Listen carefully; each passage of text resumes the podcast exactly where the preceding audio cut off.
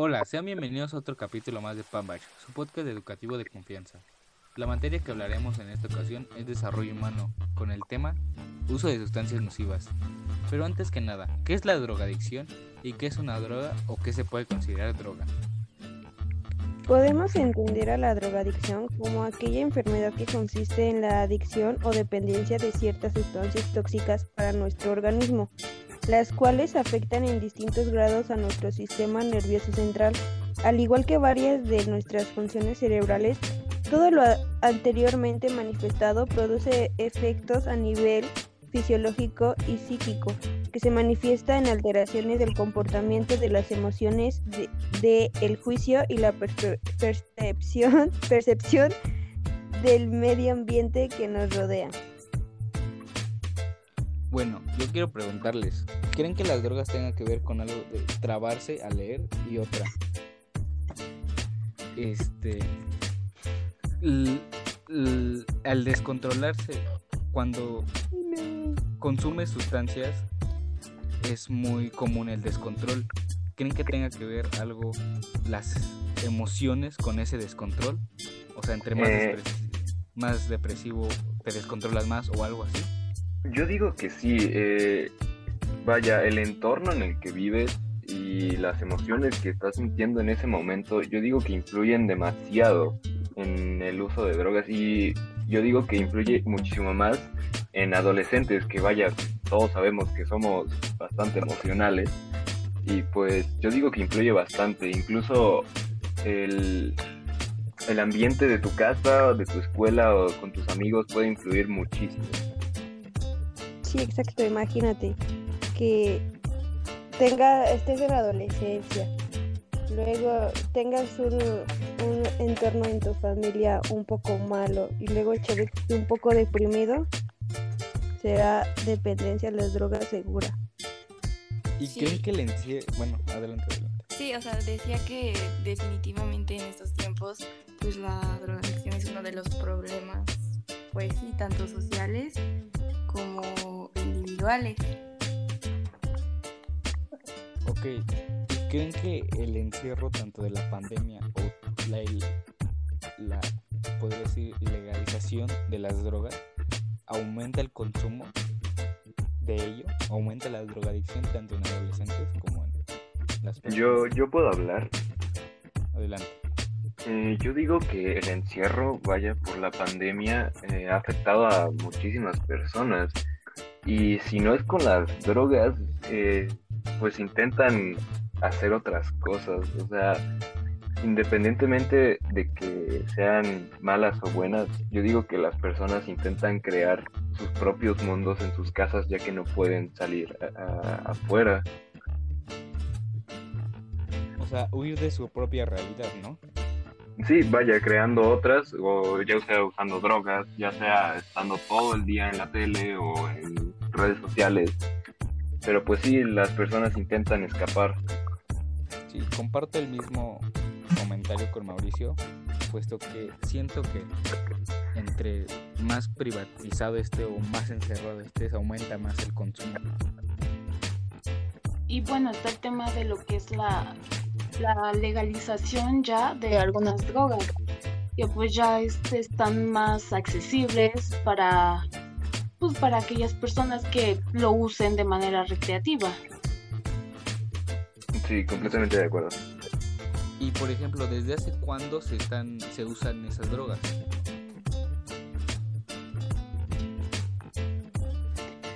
Eh, para empezar, iniciaremos con algunos antecedentes históricos eh, esto abarca desde la antigüedad.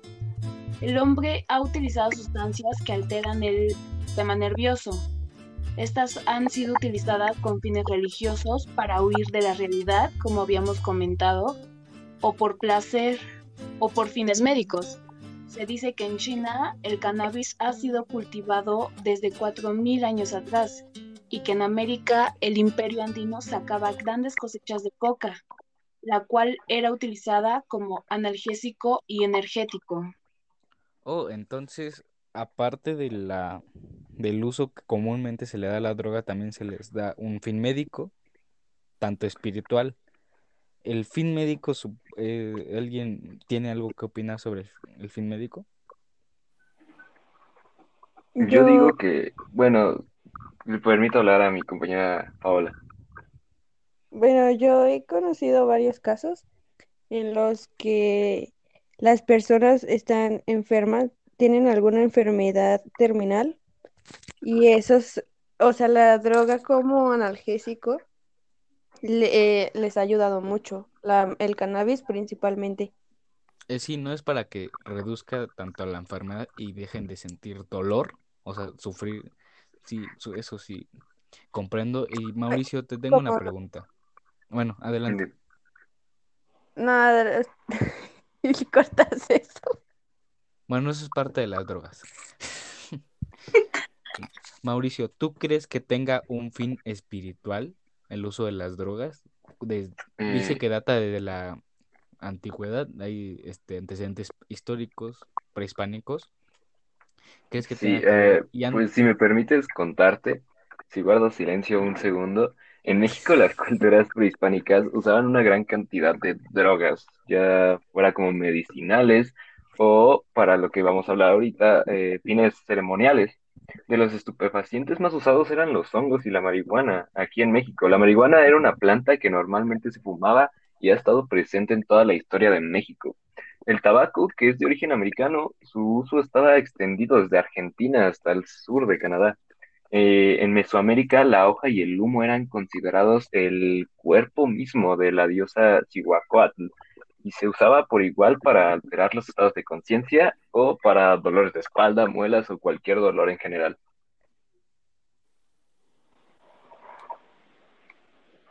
O Sí, sea, dando esto para comunicarme con él, lo debo de respetar y valorar como las mismas cosas. O sea, siento que en la antigüedad se le había menos prohibición sobre ese aspecto que hoy en día. Pero yo la, pero supongo que esas drogas han causado algunos conflictos.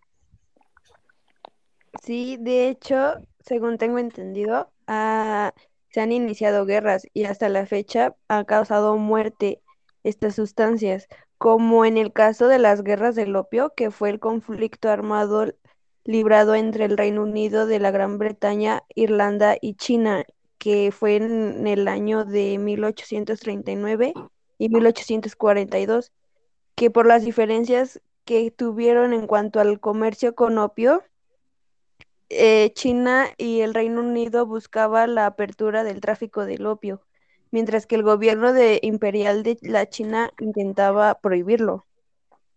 Sí, de hecho yo tengo una opinión de esto. Espérame, Quique.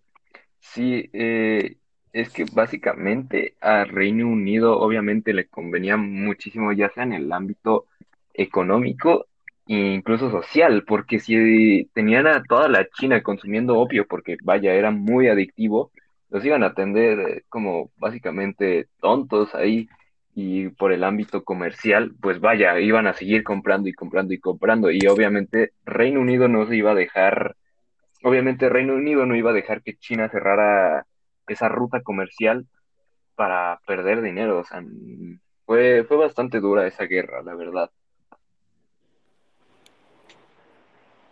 bueno, este, y yo les quiero preguntar, ¿ustedes por qué creen que los gobiernos quieran prohibir las drogas a su gente? Eh, yo puedo hablar otra vez, perdón. Yo digo que más que nada es para, para quedar bien frente a otros gobiernos. Vaya, incluso en el ámbito político es para conseguir más votos, ya que va muchísimas personas todavía que tienen una mente muy cerrada y que, vaya, es la mayoría en nuestro país, que, eh, vaya, crecieron con eso de que si te decían drogas, obviamente se iban a asustar, personas mayores de 40 años, incluso nuestros papás, que veían en la tele que las drogas eran malas y que se las consumías te ibas a tirar por ventanas. Y pues obviamente si un político agarra esto y va a decir, no, pues voy a prohibir todo esto, con eso que tienes en la cabeza de que son muy malas, vas a decir, ah, pues está bastante bien, yo voy a votar por él para que no le pase eso a mi hijo, mi primo, mi sobrino o algo así. Tienes razón. ¿Y ustedes creen que las drogas sean buenas o malas? ¿Qué opinas tú, Julieta? Yo digo que definitivamente en estos tiempos pues las drogas son malas, o sea, son un problema. tienes razón. Este, ¿y tú, Pau? Pues yo pido, yo opino que cada persona tiene, más bien puede elegir cómo llevar su vida y lo que incluye pues las obligaciones, pues respeto y todo, pues las decisiones personales. Sí, de hecho no podemos negar que las drogas sí han causado bastantes estragos. Y también incluso aquí en América, con lo que pasó en Colombia. Bueno, Diana me contaba el otro día de esto. ¿Puedes contar, contarnos, Diana? Este, sí, o lo que pasó con la cocaína en América del Sur, que pues desató los carteles que comercializaban ilegalmente este tipo de productos, poniendo a la mayor parte de América del Sur bajo el control de los cárteles. O sea, ahí es donde inició las guerras por las drogas. Bueno, no podríamos decir que inició, porque ya tenemos el antecedente de las guerras del opio, que fue hace muchísimo, pero ahí fue cuando se empezó a conocer más que las drogas o sea, obviamente te decían Colombia y obviamente te iba a llegar a la mente cocaína y el cártel de Medellín. Ahí fue cuando se empezó a como viralizar más en los años 80, creo, que era malo, vaya. Pues sí, que en parte siento yo que se ha eh, últimamente se ha puesto como si la droga no fuera tan mala. O sea, yo digo que al final de cuentas eh, termina con tu vida, que eso es respetable, cada quien decide cómo quiere este, morir o cómo quiere dañar su vida. Pero lo malo de las drogas es que causan más violencia que, por ejemplo, eh, comprar tabaco o alcohol. Tal vez el tabaco y el alcohol causen más daño, pero sigue siendo menos violento podría decirse la venta. Sí, pues sí, pero para esto hay que saber reconocer qué tipos de sustancias existen. O, sea, según yo, la Organización Mundial de la Salud ha clasificado las drogas agrupándolas según los efectos. ¿Alguien quiere hablar de esto? Sí, uno de esos tipos de drogas es, son los depresores, que son las sustancias químicas que realizan la actividad en el sistema nervioso central este, y estos depresores son utilizados en la medicina como ansiolíticos, analgésicos o sedantes. Este, o con supongo que lo usan más como para cirugías o para que te deje de doler alguna parte del cuerpo.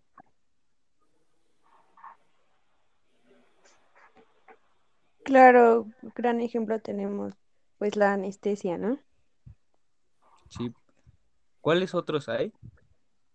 También son los estimulantes, psicoestimulantes o los psicotónicos, que es una droga que aumentan los niveles de actividad motriz y cognitiva, que refuerzan nuestra vigilia en el estado de alerta y de la atención. Igual existen los alucinógenos que a su tipo de droga en dosis no tóxicas causan alteraciones profundas que te eh, daña la percepción de la realidad del consumidor. Eso lo cortas, espérate, le estoy leyendo mal. Otra vez. Una, dos, tres. Se llama, también existen los alucinógenos que a su tipo de droga dosis no tóxicas causan alteraciones profundas en la percepción de la realidad del que lo consume. También bajo su influencia las personas ven imágenes, escuchan cosas y experimentan sensaciones muy distintas a las propias de la vigilia. Sí, tienen toda la razón. Eh, Diana, ¿nos podrías decir cuáles son las drogas eh, que más se han consumido en el último año?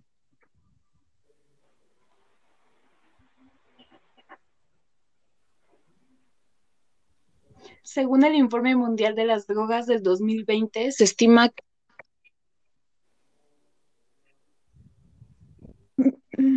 Se estima que, ¿qué? 269 millones de personas consumen. No se escucha bien.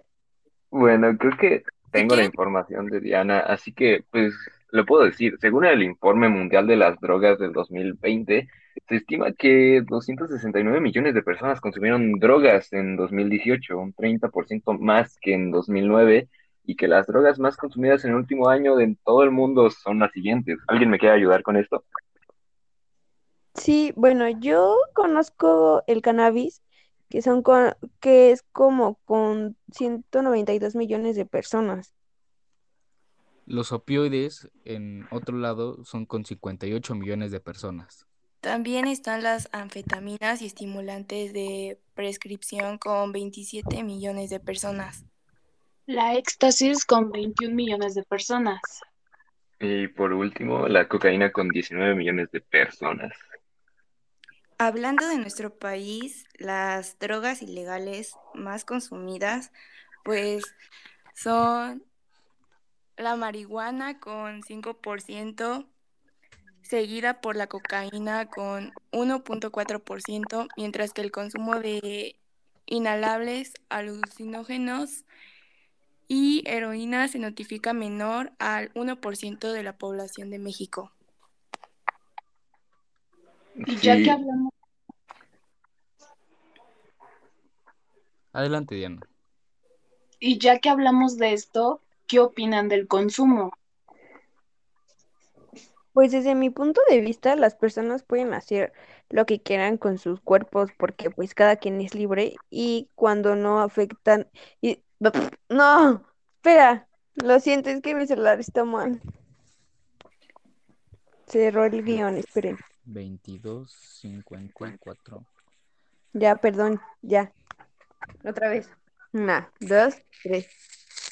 Pues desde mi punto de vista, las personas pueden hacer lo que Para mí, todas las drogas deberían de prohibirse y castigar a quien las utilice, pues estas son un veneno para esta sociedad eh, que pudre a las personas. Y lo peor es que estas personas no hacen nada por nadie, ni siquiera por ellos mismos. Así que por esto estoy totalmente en contra de las drogas, a menos que sean de uso medicinal, aunque tampoco me convencen mucho.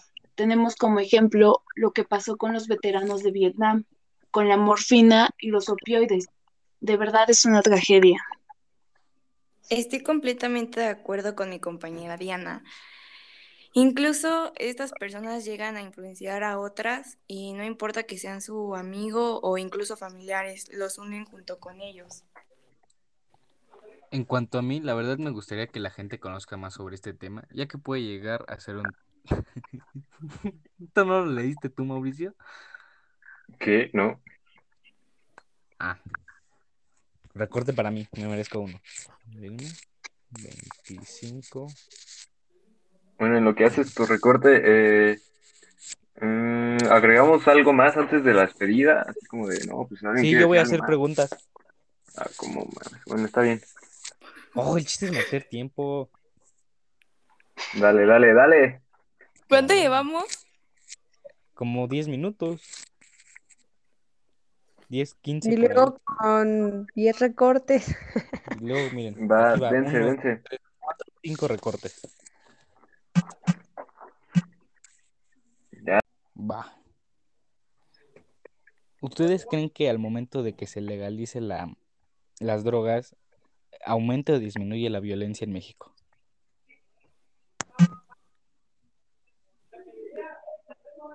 Oigan, así no se puede.